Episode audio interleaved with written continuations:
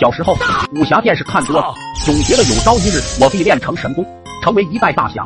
那段时间已经到了走火入魔的地步，农村山比较多，我经常站在高山上俯瞰，那一刻一览众山小，觉得我功夫特牛，好想像电视剧里面的侠客一样轻功绝世，从这里一跃而下。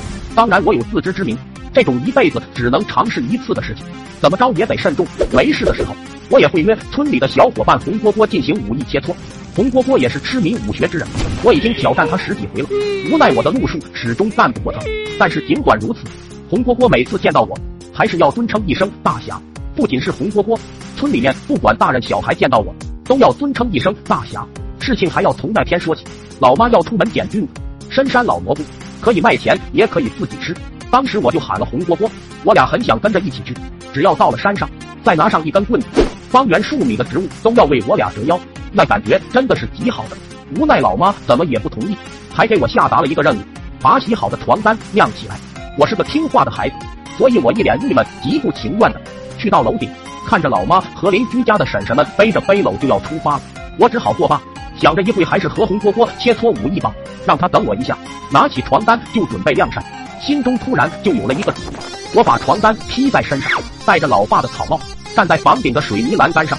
闭着眼睛，想象着自己站在深山老林的树尖尖上，从这棵树飞到那棵树，那飞翔的姿态轻盈而优美。由于沉迷角色扮演太痴迷，已经忘了我现在所处的位置，情不自禁的就转了个圈。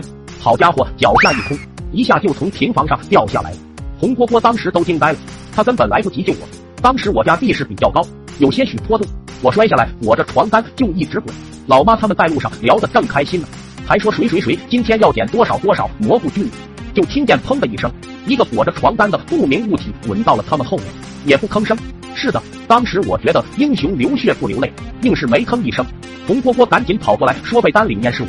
老妈吓了一跳，打开被单以后，发现我头破血流，赶紧就把我送到了医院。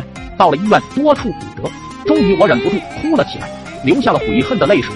出院回村以后，我的光荣事迹已经传遍整个村子。我双手拄拐所到之处，无人不调侃一句。大侠你好。